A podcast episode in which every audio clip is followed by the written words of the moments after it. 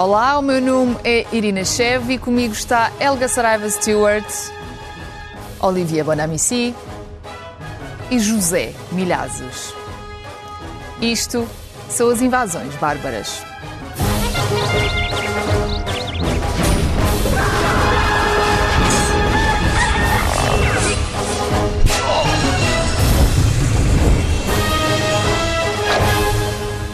Sejam bem-vindos ao 13º episódio da segunda temporada do Invasões Bárbaras, que agora também está em podcast. Há 20 anos que é habitual, por esta altura, a discussão pública andar em torno dos rankings das escolas. Estes rankings são feitos pela comunicação social. A ideia nasceu, aliás, a partir de dois jornalistas, José Manuel Fernandes e José Manuel Mestre. As escolas são arrumadas tendo em conta as notas dos exames nacionais dos seus alunos. Há sete anos que há apenas escolas privadas nos 20 primeiros lugares da lista e isto tem desencadeado um debate aceso sobre a questão pública ou privada da educação. Helga, começo por ti. Achas que o governo deveria parar de divulgar informação que, por sua vez, permite a criação destes rankings? A minha resposta curta é não. Absolutamente não. Eu sinto que é vital, crítico, ah, esta informação ser pública por três grandes razões. Primeiro, porque informa aos pais uh, como é que a sua escola está a desempenhar. Segundo, porque coloca imensa pressão uh, no governo para melhorar a qualidade da educação onde é necessário. Um, e nós vemos esta diferença, aliás, uh, pré uh, estas uh, rankings serem uh, públicas antes de 2015, penso eu. 2001. 2001, obrigado. Um, e depois, uh, e vemos que uh, houve um enorme investimento na educação Uh, depois destas rankings se tornarem públicas. E, aliás, durante o, um, o confinamento, durante a, a pandemia, no, em 2020, vemos novamente Portugal tornar-se, na verdade, aliás, um dos países na Europa mais progressistas em termos de investimentos na escola e na educação, que, foi, que é fantástico dizer. E número três, porque expõe escolas e uh, escolas desonestas e fraudulentas aqui ao, ao, de cima, não é? E aquelas que estão a tentar um bocadinho enganar o sistema. Portanto, esta informação do ranking ser mantido fora da influência da esfera pública, o que pode encorajar, acima de tudo, é uh, haverem um, interesses que corrompem um bocadinho a forma como uh, as, as, escolas estão a, a, fazer estes rankings, como se vê, aliás, através de subornos e corrupção, que até se vê nos Estados Unidos, por exemplo. Olivia, estes rankings desencadearam uma grande discussão também em torno da questão de uma espécie de guerra entre o público e o privado. Como é que tu olhas para este conflito? Hum.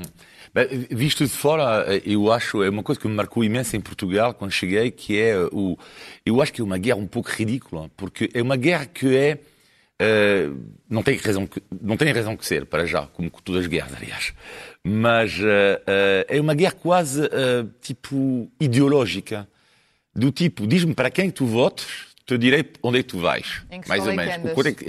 Bom, mas isto, de uma certa forma, faz sentido, porque as escolas privadas em Portugal são tão caras Daqui a, pronto, daqui a pouco irei falar do caso francês, mas para mim, quando descobri os preços aqui das escolas, eu nem quis, nem quis acreditar. Isto não, é surreal. Estou a falar das escolas privadas, não é? Sim. Portanto, tu não tens escolhas. Não tens opção. Enquanto para mim, tu devias ter a opção.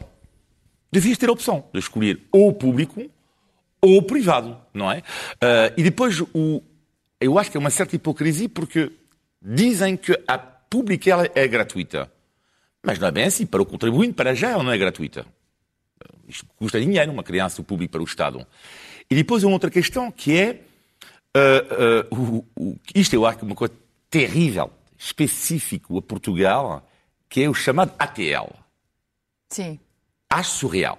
Não tenho nada a contra, conheço pessoas que trabalham nos ATL e ainda bem. Mas o ATL devia ser dado pela escola. Eu nunca não percebo isto. Pá, exceto uma, uma aula assim, de vez em quando, uma pessoa para tipo. Agora, as aulas de apoio, eu vi por acaso que é uma terra, não sei se é do Norte, que dá aulas de apoio na escola. Claro, devia ser Engraçado. o trabalho da escola de, de, dar aulas de apoio. Porque cá é super comum. Cá Sim, é super mas comum a desigualdade ela acontece como? Quando dizem que, afinal, as pessoas mais carenciadas vão no público, mas depois, automaticamente, ou quase automaticamente, vão ter que ter aulas de apoio Tem no que pagar. privado. Portanto, é um sistema que é um pouco hipócrita em si. Que é, é gratuito, mas depois tens que pagar Para o hotel. 100, 150 euros para ter uma aula de explicação de matemática, para preparar o teu texto de exame. Mas isto não é o papel da escola? Não estou a perceber. Não?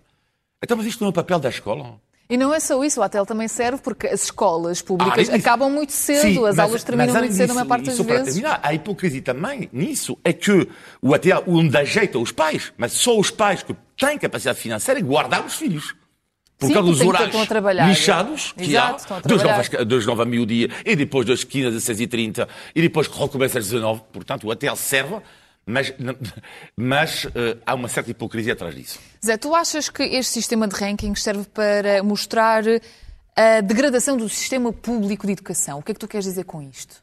Quer dizer, se as coisas não melhoram e estes rankings durante 20 anos significarem alguma coisa, e vemos que a primeira escola pública aparece no 37º lugar, significa ou o sistema público está mau, é mau, ou há falsificações no sistema privado.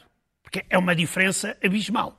Mas também depende das classificações, porque diferentes meios de comunicação social têm, têm escolas em diferentes posições, porque os critérios não são sempre os mesmos. É, está bem, mas nós aqui podemos estudar durante 20 anos.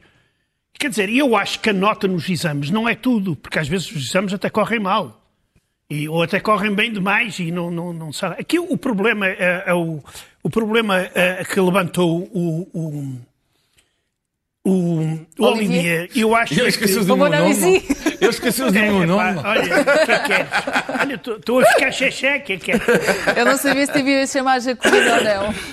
É, foi isso, pá, não te quis chamar Jacobino. Não, problema. Mas, mas isto uh, dos, dos rankings também não são muito objetivos se forem, por exemplo, pegar num ranking só e tirar conclusões.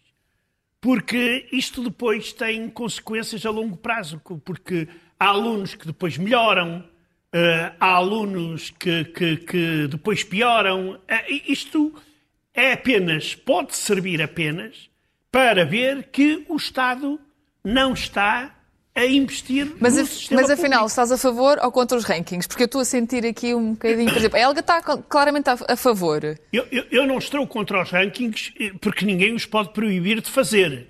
Agora, o que têm que ser é analisados e que tenham uma base científica. Se tiverem uma base científica Exato. e forem utilmente analisados, Exato. por exemplo, analisados porque é que o ensino privado vai tão à frente do ensino público Hum. É porque o Estado não investe no hum. ensino público. E nós sabemos disso.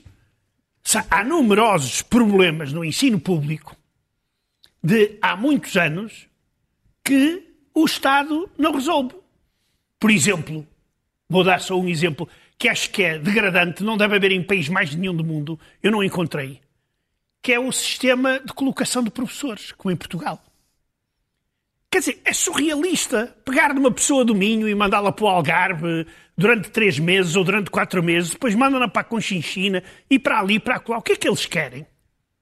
Se é uma mulher casada, se tem filhos, eh, se é uma família, isto quê? É ajudar demograficamente Portugal? Não. Uh -uh. Além disso, além disso, não permite aos professores enraizar-se em determinados locais. Imagina se tivéssemos um país, um país ainda uh, muito maior, não é? Pois, Helga, claro. Tu achas que, por exemplo, estes rankings uh, podem resultar no progresso económico do país? Como?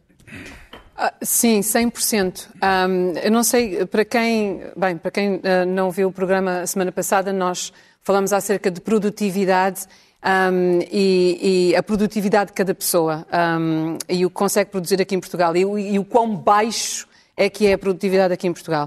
Ora, nós temos dois grandes problemas, os dois maiores problemas uh, que nós vemos e testemunhamos no ensino são alunos que têm que repetir o ano e são alunos que deixam a escola cedo. Isto são, devem haver apólices que urgentemente lidam com estes dois, com estes dois problemas. Alunos de, uh, com, de, de, com um historial socioeconómico uh, de, de, desvantagem, um, portanto, uh, obrigado, são claramente, estão claramente a desempenhar uh, de forma uh, menos boa do que os seus pares, de, de, backgrounds, de, de, de contextos socioeconómicos privilegiados. Isto significa que, uh, compilado, uh, acumula, acumulado, acumulado ao facto de que há estudantes a repetir o ano e imensos a sair fora, uh, fora mais cedo, que nós estamos a tirar jovens para a força de trabalho com competências baixíssimas. E quando nós olhamos para as empresas e o tecido empresarial aqui em Portugal, cabe depois às empresas terem o trabalho de oferecerem estas competências e de melhorarem as competências dos seus empregados, que nem todas uhum. as fazem. Eu, felizmente, trabalho com muitas que as fazem e que, e que veem a vantagem de o fazer, mas há imensas empresas no tecido empresarial em Portugal que não o fazem. Ou seja, temos indivíduos que produzem pouco, podiam estar a produzir mais, com o investimento das empresas em melhorar as suas competências. Estes indivíduos estão a, a, com a, a, oportunidade de estudar e melhorar aquilo que fazem, estão a ser mais produtivos, estão a conseguir levar mais dinheiro para casa e não só estão a conseguir inspirar até os seus próprios filhos, aqueles que são pais, a, estudar e, e, e a, melhorarem. Outro, outros dois pontos importantes que é o seguinte: estes, uh, estes os professores têm de manter as suas competências atualizadas. É imprescindível, imprescindível nós termos professores que estão continuamente a desenvolver as suas competências, a mantê-las atualizadas. E, finalmente, a encorajar as escolas também a serem mais autónomas, já vou falar um bocadinho mais sobre isto, e enquanto, obviamente, inspecionadas pelo IGCE, um, onde o governo depois possa libertar um bocadinho mais dinheiro em, em outros lugares. Olivia, tu achas que os portugueses têm uma fixação demasiado uh, estranha com os rankings, no geral? Sim, eu acho que há uma pancada com os rankings e há pancada com. Discordo um pouco da, da, da Helga sobre a questão do ranking, irei concordar um pouco mais contigo, que é, para mim, é um dado interessante, mas não é suficiente. Tem que ser analisado cientificamente. A mim faz-me confusão muito o ranking, porque estou a imaginar o, o pai que vê isto e o filho dele está na pior escola do país. Pai, uh, Tu já viste? Estou na pior escola. Uh, tem dificuldades com isso. Admito que me custa. Porque se o puto está numa escola pública, imaginamos uh, a última, não sei se é a última, não, não vi, uh, pronto, mas os pais não têm culpa nenhuma. Pode ser a escola do bairro, o pai não tem dinheiro para pôr no privado. Mas porquê a classificação sobre tudo? Depois é outra coisa que me, que me preocupa, que não gosto muito da questão do, do, dos rankings, que é, o, é a noção non-stop do mérito. O Zé, no outro dia, não sei se foi a última semana, falava da questão da obsessão do, do mérito. Tu estás a falar do mérito por uma coisa, não sei. Bom, os meus filhos estavam, já estavam na, a minha filha está na universidade, mas o meu filho está na escola pública. E um dia, quando ele tinha não sei que ano, ele foi uh, no quadro de honra. Eu odeio isto também, isto é quadro de honra, não, não posso com isto. Não consigo. Mas claro que eu fiquei contente e disse, ah, sim, claro, filho, não ia dizer que eu sou claro. contra ideologicamente estas coisas, não é bom. Ok, é o mérito, é sempre o mérito. E fomos uma festa. Pá, sério. Eu não me lembro. Isto, é, isto é, é uma coisa assim. É que era uma festa, uma escola pública, onde só estavam os pais cujos filhos estavam no quadro de honra. Mas onde é que está? Mas é uma festa. Não, era uma festa. Só com pais. É com os pais, escola pública, e estavam os pais todos, todos contentes, todos orgulhosos, tirar fotos. Mas eu não acredito. Ou seja, criou-se uma, uma elitista, uma, não, um grupo uma elitista para dentro... recompensar os putos que tinham boas notas. Ah, ok, ok. E com o espetáculo. Então lá não, não entendo. Admito que ultrapassa tudo. Eu, não, não, não, não é isso que eu gosto. Mas mais. Agora, concordo que assim, ver um ranking só através da pontuação do resultado, vou-vos dizer, hein? eu estive primeiro na escola pública em França e depois portei mal meus pais privado, com os padres. Ora, mas os padres católicos uh, uh, não me ensinaram, uh, não era uma escola boa a nível de, de, pontuação, era uma escola privada, mas ensinaram, ou tentaram, não sei se sou um humanista, mas tentaram ensinar o humanismo. Onde é que está no ranking do humanismo? Onde é que ele está, o ranking do humanismo? É o próximo Excel. É o próximo escola Excel. não é nada, não é só a questão dos resultados. Eu gostava tanto de ver um ranking do humanismo. Isto é que eu adorava. Isto, para o é ano, isto Olivier, é que eu adorava. O, ano, o ranking do humanismo da escola. Contamos contigo para fazeres isso. Zé, no fundo, do que eu entendo, tu achas que o que interessa é os jovens estarem bem preparados claro. para contribuir para o país, independentemente se vem claro. de uma escola pública ou privada. Claro. E eu acho aí, estou de acordo com o, o, o que as famílias podiam escolher se querem ir para o público ou para o privado. Porque assim, eh, quer dizer, o, o Estado, como é o Estado que investe no ensino, O público e o privado, para mim, é indiferente. Desde que as pessoas se sintam bem e os resultados sejam, sejam uh, uh, uh, bons. Falaste da, da autonomia das escolas. Eu só queria acrescentar uma coisa. Isto é uma coisa fundamental. As escolas deviam ser extremamente autónomas. Terem verbas, dizer, olha, está aqui as verbas, pá, vocês podem geri-las como quiserem. O que têm que responder é pelos resultados. E pronto. E, e, e vamos trabalhar nisso. Não é agora estarmos, sei lá, a olhar para, para, uma nota no fim do ano eh, para ver se a, a, a, escola A ou B é, é, é, boa. Tu querias falar ainda de alguns exemplos pessoais? Eh, posso falar. Eu, os meus filhos estudaram um ano num colégio privado por causa de uma situação burocrática ridícula do nosso Ministério da Educação. Os meus filhos, quando vieram da Rússia para aqui, eh, queriam metê-los na primeira classe, embora um deles já fosse da quarta classe. Mas, mas pronto. E claro, meti-os numa escola privada, porque a escola privada aceitava-os no ano em que eles deviam estar, e hum. um dos meus filhos até num ano fez dois anos. Uh, mas pronto, isso uh, acontece. Eles depois foram para a escola pública. E os meus filhos dizem: Ó oh, pai, a escola pública não é pior. Não é. Há coisas a que a escola pública não dá aos pais, que é, por exemplo, a sensação de segurança. De que os filhos nas escolas privadas estão muito mais seguros, são muito mais controlados do que nas escolas públicas. Quer dizer, porque de resto, porque de resto o ensino que nós tivemos, hum.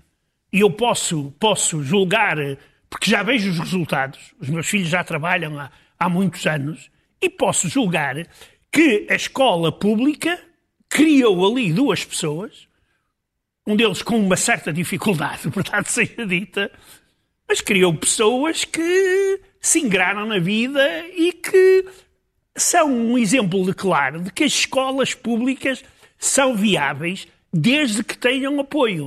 Pois, mas a questão é que os rankings não deveriam causar uma guerra entre o público e o privado, não é? Porque não mas deveria há... ser essa a questão. Isso, isso aí é em toda a parte.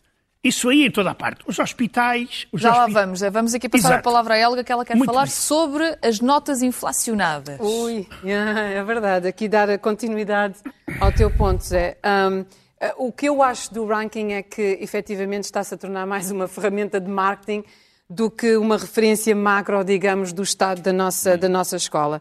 Um, e isto, por sua vez, obviamente, causa, uh, encoraja certos comportamentos antiéticos que é o que nós vemos. Nós começamos a ver uh, na média uh, certas um, escolas e parece que os, os malfeitores são sempre os mesmos. Não sei se aprendem a lição ou não. Um, mas nós vemos, existe duas dezenas de escolas que todos os anos inflacionam, a, a, a, põem ali vitaminas nas, nas, notas de certos alunos, não é? O que é que eu acho? E isto, isto é importante nós uh, um, gerirmos.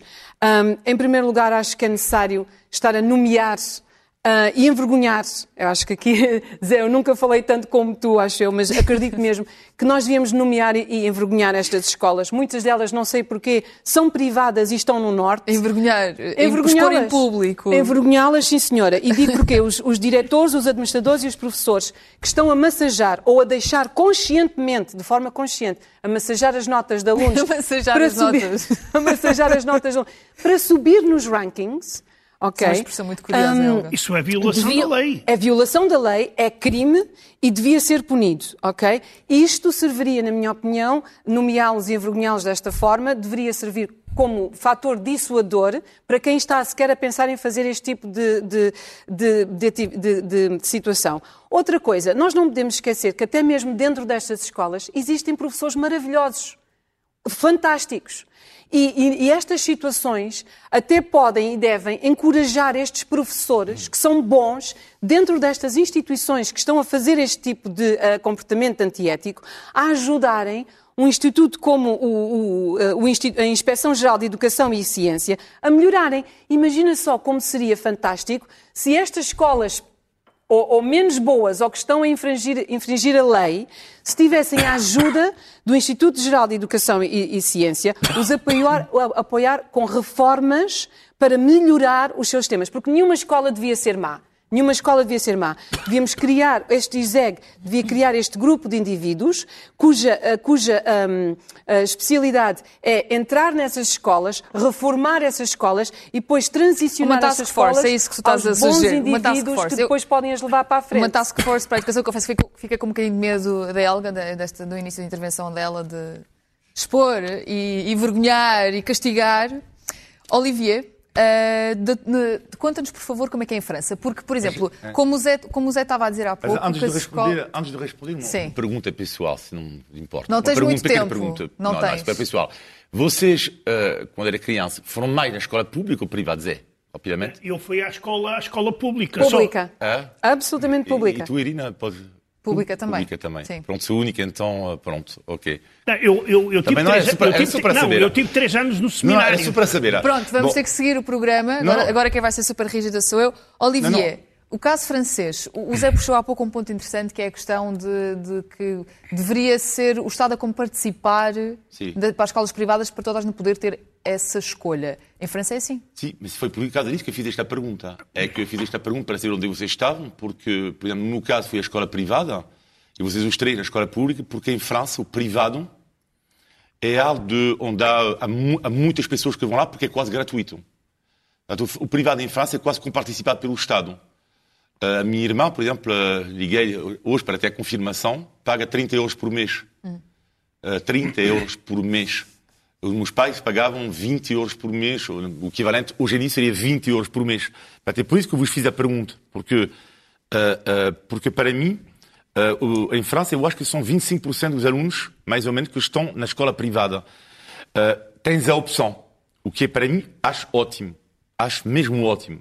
A mesma coisa acontece também na saúde em França. É, tens a opção, tens a mulher grávida, a opção de privado e público é a tua escolha porque os franceses todos têm um seguro normal, pronto, eh, para se dizer. Agora, qual é o problema do sistema francês? É que, apesar disto, é um sistema elitista. Porque é muito raro encontrar uh, numa, numa escola privada pessoas ultra desfavorecidas. Porquê? Porque tem a ver muitas vezes, é como em Portugal, é que as escolas privadas, elas estão muitas vezes nos sítios onde, vamos dizer, não há muitas pessoas desfavorecidas. Exato. Ah? Em certos bairros, é essa em questão. Zonas. Portanto, não deixe de haver também uh, um certo elitismo, e o elitismo atroz, eu acho que é uma coisa extraordinária em França, que é a escola privada com participada, mas o que torna o sistema atroz é que lá no fim, no fim, na universidade, tudo isso, e na classe política são sempre os mesmos, ou seja, sempre as pessoas mais favorecidas. Zé, tu queres falar sobre a diferença entre o público e o privado no geral, não só na educação, não é? Que é uma coisa que te faz comichão. Faz comichão porque eu, eu não entendo. A mim não me interessa o, o, a, a, essa questão. Essa questão é como à direita e à esquerda. Eu não sei o que é a direita, nem sei o que é a esquerda. Assim como na saúde, na educação, em qualquer área, pode existir o privado ou o público. E deve-se apoiar o que é mais eficiente. Se há hospitais privados ou público-privados que são mais eficientes e até mais baratos para o Estado, porque é que o Estado não, não aposta? Porque neste momento está tudo com a mania de, de, de, das nacionalizações e não sei o que mais. Nós temos que ter uma TAP. Mas temos que ter uma TAP nossa e não sei quanto. E depois estamos a gastar lá fortunas absolutamente incríveis. É uma coisa vergonhosa. Quer dizer, a mim o que é que me interessa? Eu só estou a gastar lá dinheiro na TAP. Eu vou na TAP, sei lá, antes ainda voava uma ou duas vezes por ano, agora eu não vou na TAP porque quem de ser eu que de estar a pagar a TAP. Quem deve estar a pagar a TAP são as pessoas que voam. E as pessoas têm que escolher. E não é ter gigantes que nos estão a comer o dinheiro todo. E é porque o Estado, o Estado, eu vivi num país, 38 anos, onde o Estado era o senhor de tudo. Era o Estado do povo que mandava em tudo e tudo funcionava mal. É só isso. E é com essa deixa que seguimos com o tema da cultura. Em França, os jovens de 18 anos vão receber um passo cultural no valor de 300 euros para usar no cinema, no museu, teatros, concertos, livros por aí. A medida é uma promessa da campanha eleitoral de 2017, na verdade, mas agora junta uh, um bónus de 200 euros a ser distribuído durante cinco anos aos estudantes mais novos, como forma de apoiar a retoma do setor cultural, reconhecidamente um dos mais afetados pela pandemia. Zé, e começo outra vez por ti, uh, como é que olhas para esta medida? Fantástico. Principalmente se comparado à ideia da raspadinha para a cultura.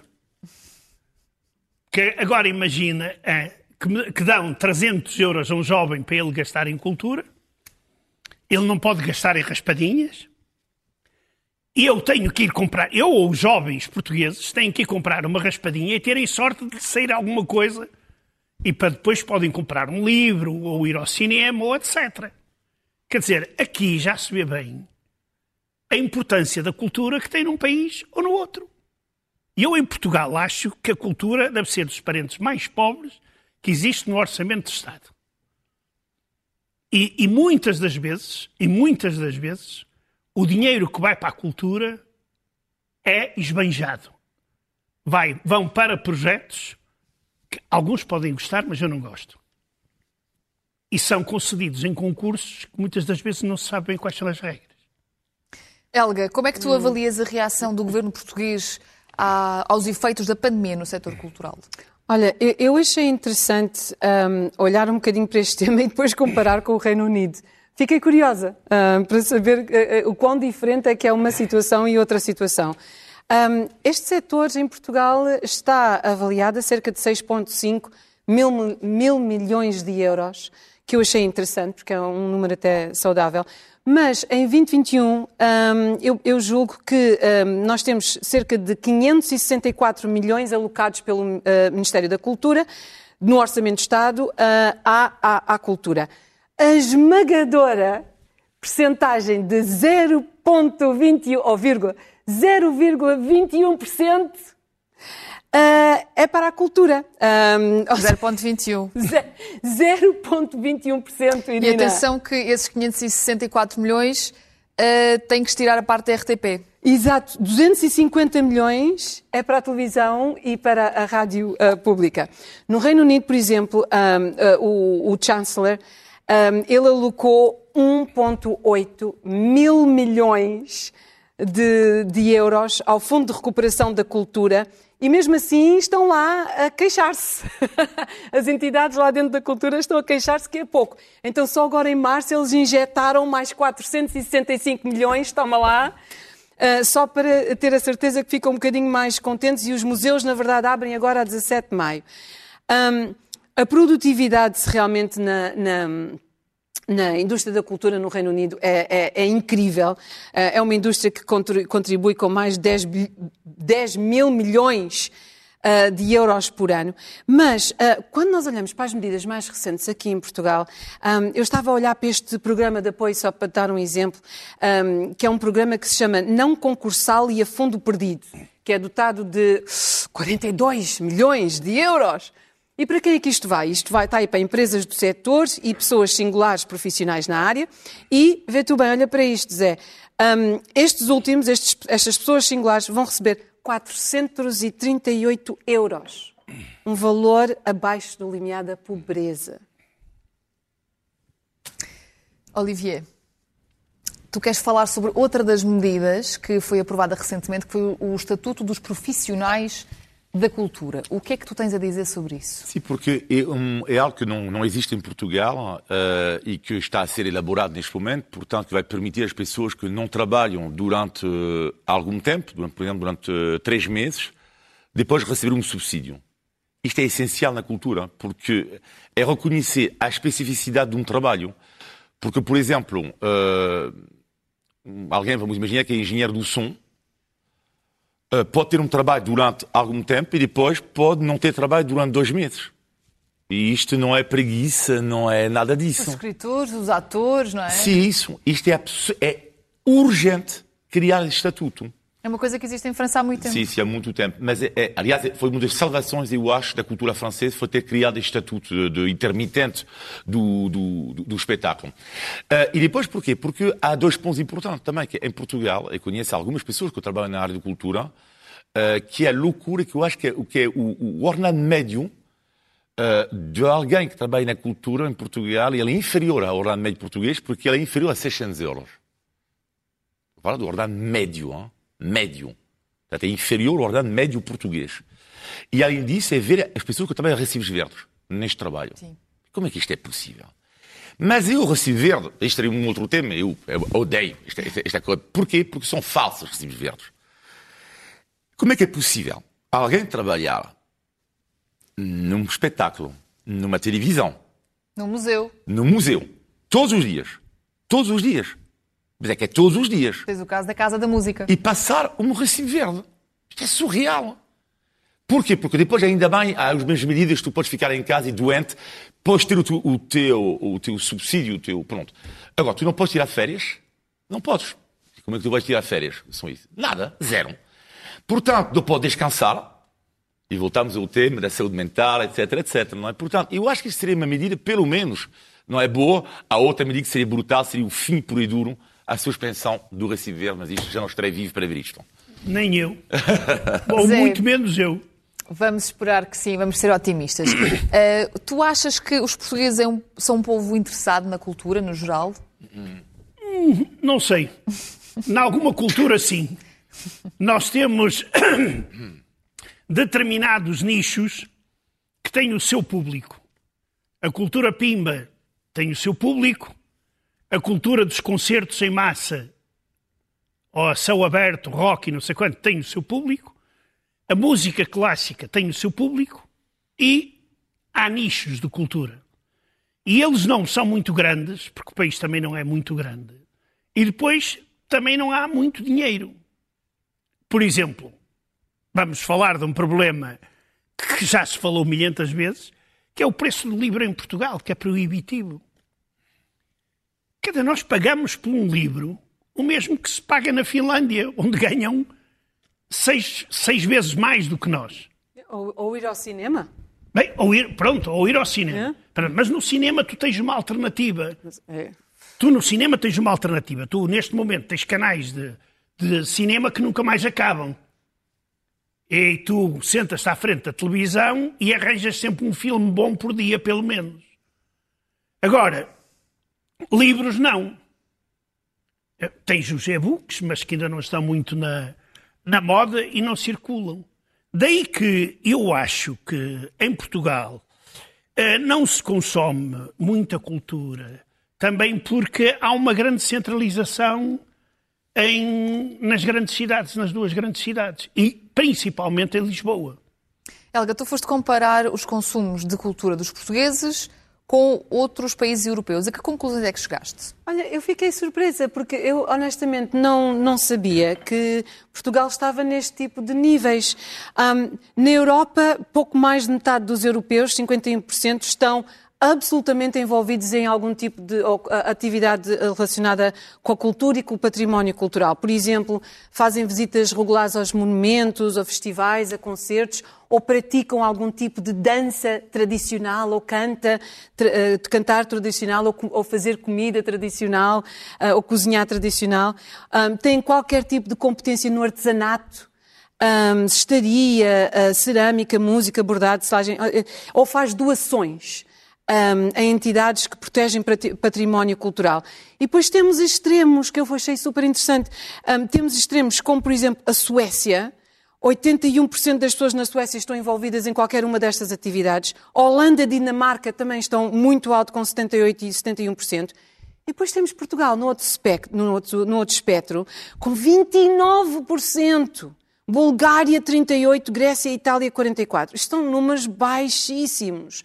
E uma coisa que eu achei interessante acerca do, uh, dos, dos eh, perfis sociais das pessoas que estão mais ligadas a fazer este tipo de atividades culturais tendem a ser pessoas mais qualificadas, um, em termos de atividades socioprofissionais, são mais jovens e são escolarizados. Portanto, mostra-te exatamente que tipo de um, uh, DNA sociocultural é que existe nestes países que consomem muita cultura.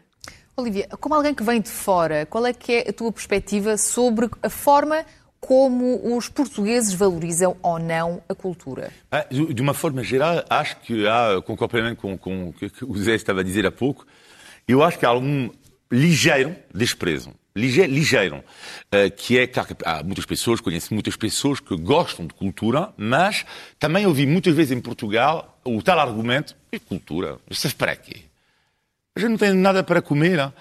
E, e depois há o tal argumento que é, os profissionais da saúde, eles curam os outros. Os profissionais dos restaurantes, eles nos alimentam aos fins de semana. E afinal, o que é que faz um, um, um rapaz da cultura? Sim, mas a questão é que ele nos alimenta o espírito. E sabemos que as pessoas que bem. não têm cultura, muitas vezes, que desprezam a cultura, acabam em ditaduras. Mas isto é outra questão. Mas é neste contexto que eu acho que foi formidável durante a pandemia, porque, claro que houve algumas chamadas de atenção, mas eu acho que não, não, não se falou imenso da cultura. Não se falou, falou-se um pouco, não, não, senti que se falou Houve muito. Houve tantas manifestações. Sim, mas não se falou muito uh, até na comunicação. Não, não, não senti muito, muito, em relação ao drama que estamos a ver, porque eles são uma das maiores vítimas ao nível do trabalho, lá está, deixaram de trabalhar. Mas o que é que acontece quando, isto, uh, quando é isso? Acontece que quando tu estás no fundo do buraco, às vezes tu vais te tornar mais criativo. E há duas iniciativas eu queria falar aqui uma que eu acho de um artista que eu fiquei abismado, estava em casa em abril de 2020, pego no meu telemóvel e vejo o fábrico, fábrico da, do Brás da Prata, em Lisboa, que fez algo que eu acho, eu fiquei eu de boca aberta. Então convidavam artistas online, o homem, coitado, tive pena dele, pá, tipo, é terrível. Estava com a guitarra, estava sozinho, e o homem, a pessoa que está atrás do fábrico da Brás da Prata, teve esta ideia brutal, para já, de fazer isto, mas depois as pessoas podiam assistir isto, dar um euro através do MBWay. E lá pensei, uau, o senhor preocupou-se com o outro, com o artista. Inventou esse sistema do MBWay um euro. Bom, isto, a, humanidade afinal ela existe. E outro ponto que eu queria falar da comunicação social, que é, uh, portanto, existiu, falamos, que é a união audiovisual, que eu trabalho hoje em dia com os artistas portugueses desfavorecidos, e eu acho que nós, comunicação social, temos um papel enorme, e, por exemplo, a Rádio Renascença vai fazer uma operação incrível. Meados de junho, 50 horas de emissão sem dormir, três mulheres, sem dormir. Imagina depois elas vão ficar histéricas. Que é para depois dar todo o dinheiro através de leilões. Vais participar? Eh, eu, sei lá, vou dormir, não, claro que vou um pouco. Mas para dar, será todo o dinheiro para, através de leilões através de donativos para a União Audiovisual. Portanto, eu acho que a comunicação social também tem, também tem responsabilidade nisso. Uh, Zé, a cultura pode ser uma arma contra alguns dos efeitos da pandemia? O Olivier falou de uma perspectiva até que prova que sim. Claro, pode ser uma, uma, uma arma uh, e deveria ser, por exemplo, uma arma para repensar o mundo depois da pandemia também. É aos homens de, de da sabedoria que se pede que nos digam, que nos indicam o caminho. Escritores, uh, realizadores de cinema, etc, etc. Mas, lirismos à parte, eu acho que a cultura vai continuar a andar pelas ruas da amargura. A não ser uma ou outra que seja mais ligada à propaganda política. Porque nos países há países, principalmente países autoritários ou ditatoriais, que utilizam a cultura como uma arma política.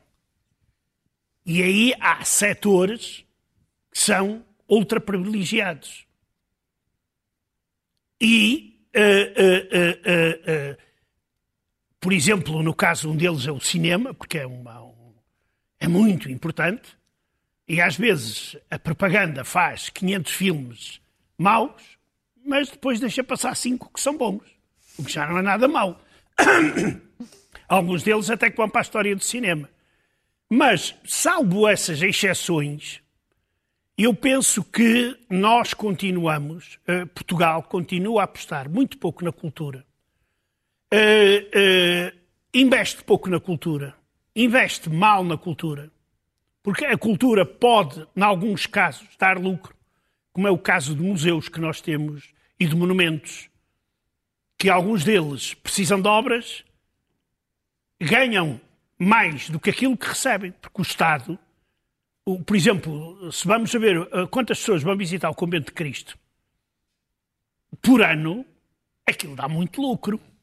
Mas o dinheiro não fica no Convento de Cristo. O dinheiro vai para o Ministério das Finanças. Ou seja, defende também uma, uma independência maior das instituições culturais. E, e, exato, que lhes permitiria até, que lhes permitiria até utilizar os espaços para novas iniciativas, por exemplo, exposições, eh, porque, por exemplo, ir ao Mosteiro da Batalha e ver uma ou duas peças ligadas à, à, à Batalha de Algebarrota, mete pena, porque aquilo podia ser transformado num bom museu dedicado à Batalha de Algebarrota ou à arte militar na Idade Média ou outra coisa assim.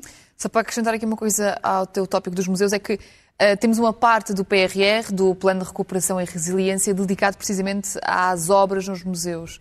Portanto, já é bom. Espero que vá tempo de salvar, por exemplo, o Museu da Arte Antiga. Parece que cai, entra lá chuva e, a, e a, o ar-condicionado não funciona. Há muitas queixas. Há, há muitas queixas, sim. Exato. É que não tem assim tanta piada quanto isso.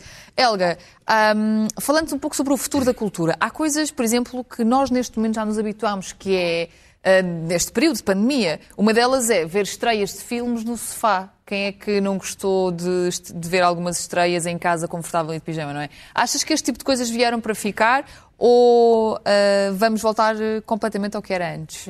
Olha, é, é Honestamente, eu não, eu, os, os, preços, nós estávamos a falar acerca dos preços da entrada para o cinema e são caríssimos, é, ridículo mesmo, comparado com outros países, mas eu não acredito que isto seja o fim do cinema, nem pouco. No entanto, claro, no claro. entanto eu, eu, eu, quando olho para o futuro um, em, em algumas áreas dentro da cultura, eu acho que, por exemplo, o caso do cinema, o caso da uh, dos livros, que aqui o, o, Zé começou a falar, acho muito interessante, porque no caso da cinema, por exemplo, nós temos o streaming. Ah, a, a, a Netflix, meu senhor, eles estão à frente, né? eles estão a liderar este mercado. Por exemplo, só em 2021 eles vão estrear 70, mais de 70 séries. Acho que o, o, mundo está viciado em séries. Porquê? Porque uma pessoa pode fazer o streaming e ir buscar logo a série toda, não é? Não é preciso estarmos a ver aquilo aos bocadinhos. Binge watching. Não é? Binge watching, obrigada. E temos mais empresas, temos empresas como a Warner Media, Disney, que estão a seguir pelo mesmo caminho, a Amazon Prime, a Apple TV. Mas o que eu achei lindo foi ver casos em Portugal a entrar nesta onda de tecnologia. Há empresas, uh, por exemplo, uma empresa chamada Filming, Sim, outra. Que é fantástica. Não é? É, é. Zero em, Zero em comportamento. Já estão a entrar nesta onda, estão a levar a tentar pôr Portugal aqui nesta mesma onda. Olhamos, por exemplo, para o caso da, da, da indústria do livro. Um, tu, tu vais a qualquer lugar no Reino Unido, por exemplo, Uh, seja nos transportes públicos, seja numa mercearia, se, tiver qualquer pessoa que tenha literalmente 90 segundos sem fazer nada, pega no livro e está a ler um livro. Isto é, honestamente, são mesmo viciados em, em, em livros.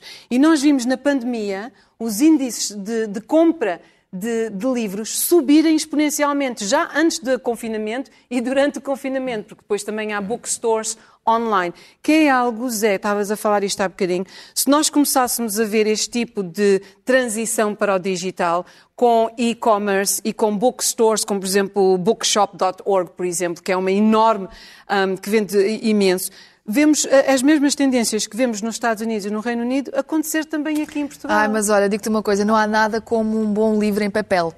Olivier, uh, e tu, qual é, é a tua opinião, opinião em relação ao, à cultura no pós-pandemia?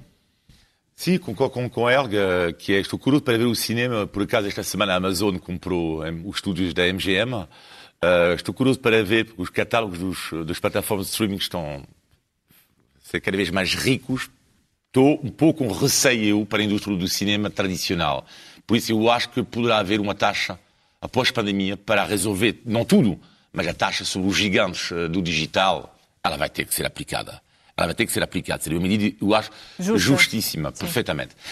Depois, eu acho que há uma outra coisa importante, que é a pandemia, eu espero que vai nos fazer pensar sobre uh, aumentar a educação artística na escola. Uh, que é. Uh, eu tenho, tenho, uma filha que estudou arte na escola e ela sempre me agradeceu porque eu, infelizmente, fui educado o contrário, que era as pessoas brilhantes não fazem, não fazem arte.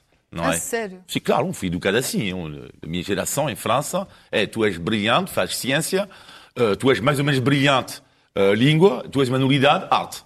Era mais ou menos isto. Bom, ainda mais que as mentalidades mudaram mesmo assim há muito trabalho ainda. Hein? E, sobretudo, o Macron, quando faz esta medida para os putos de 18 anos, rapazes, crianças, é para, eu acho uma medida ótima, extraordinária, mas é um erro ali. é que não, não é aos 18 anos que tu mudas. Aos 18 anos está tudo lixado. Está tudo Mas feito. ser mais cedo. É antes. É a educação artística é antes. Dar o gosto à cultura. Mas os Aos pais, 7 podem, anos. os pais podem ficar com o dinheiro. Sim, mas isto. Não, mas espera aí. Eles não dão dinheiro. É um, Não, é um não, voucher. tu, ah, tu achas que o governo. É um voucher, Tu achas tipo que os- os franceses iam não gastar dá um voucher. Não, não. Ah. Mas os pais ficam com um voucher e vão ao cinema. Não, não é bem assim. É um pouco mais complexo do, do que isso. Eh, e finalmente, para dizer, após a pandemia, eu, a minha esperança, eu lembro, eu que vivo aqui há 25 anos, que há, há, há- a única vez que eu vi uma espécie de mini-revolução cultural aqui de riqueza foi em 2008. E porquê? Foi após a 2009, após a crise. Quando estamos a saf- sa- safar do FMI, 2009, 2010. Porque quando estás lá, numa crise, muitas vezes as pessoas, após uma grande crise, têm uma espécie de, de- Foram os anos loucos, os anos 20, um pouco após a gripe espanhola, os anos loucos, os anos 20. Eu acho que podemos ver isso. Eu lembro muito bem da Rua Rosa, que eu gosto tanto em Lisboa.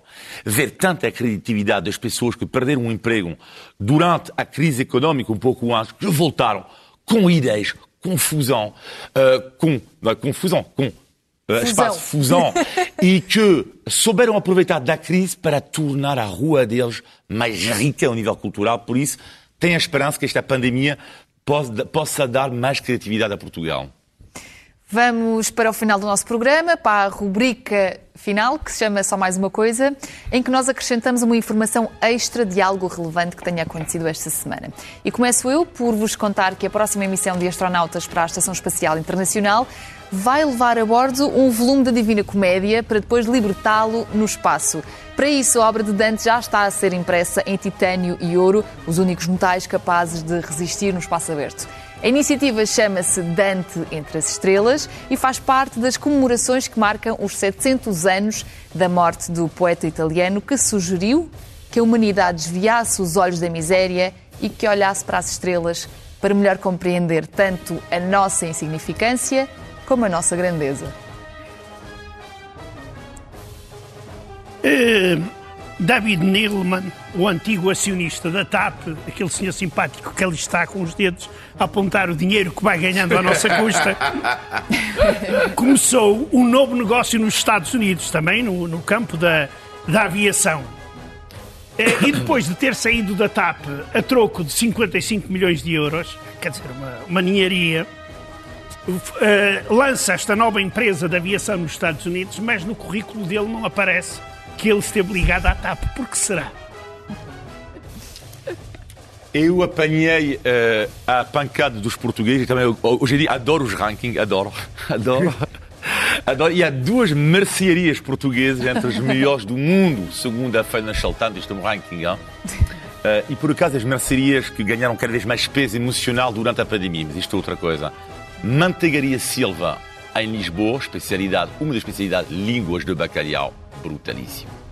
E depois Manuel Tavares, outra, outra mercearia em Lisboa, Uh, que eu anotei isto, eu nunca fui lá. Queijo da Serra São Gião. Só o nome, dá-me vontade.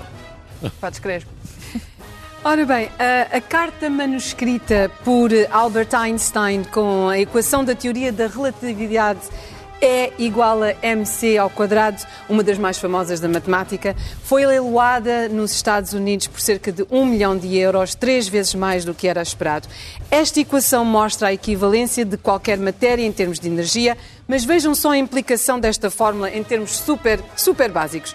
O nosso Olivier, por, por exemplo, pesas que cerca de 86 quilos, por aí. A energia, caros telespectadores, que ele produz é cerca de 7,8 septilhões de joules de energia, que é equivalente a 1,86 milhões de quilotons de TNT de energia.